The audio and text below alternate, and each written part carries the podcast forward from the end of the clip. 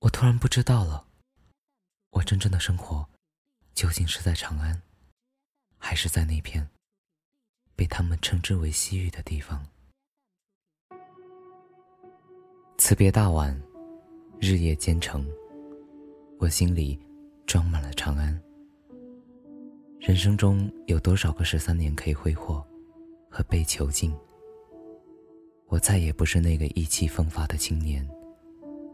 风沙吹老了我的脸，花白的头发打在我的脸上，让我几乎遗忘了，我也曾是一个无邪的少年。可笑的命运，从我出生那天起，就让我这辈子与马匹连在一起。出使西域，带回汗血宝马，这就是将来写在史册上。关于我的全部内容吗？我已经用尽了全部的力气，一步一步寻回长安。我已经可以看见长安的影子了。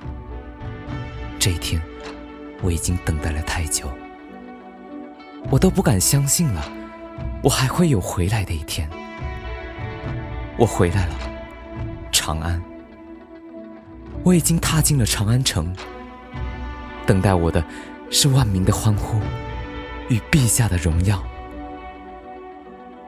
我来不及抖落一身的尘土，匍匐地上，亲吻我长安的土地，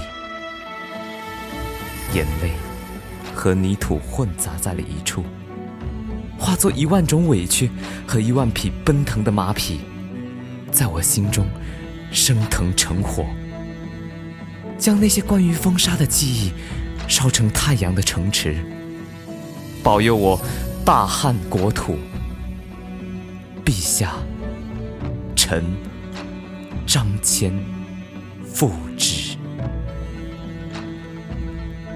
汉武皇帝欣喜万分，赐我良田万亩，家财万贯，封我太中大。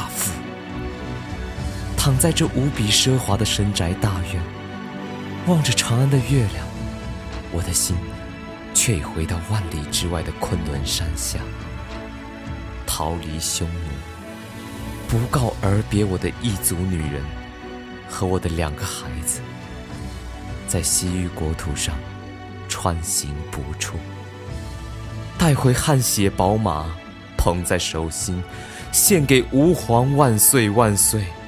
万万岁！宝马嘶鸣，我突然想念起我的匈奴娇妻，她也曾与我恩爱异常。我也曾跟她提起我远方的长安，她的眼中时常渗满泪花，拉着我的手，抚摸我的胡须，和我那张早已被风沙吹老的脸。我的一双儿女，不但会讲匈奴语，还会说一口流利的汉语。陛下，你可知道我有多想他们？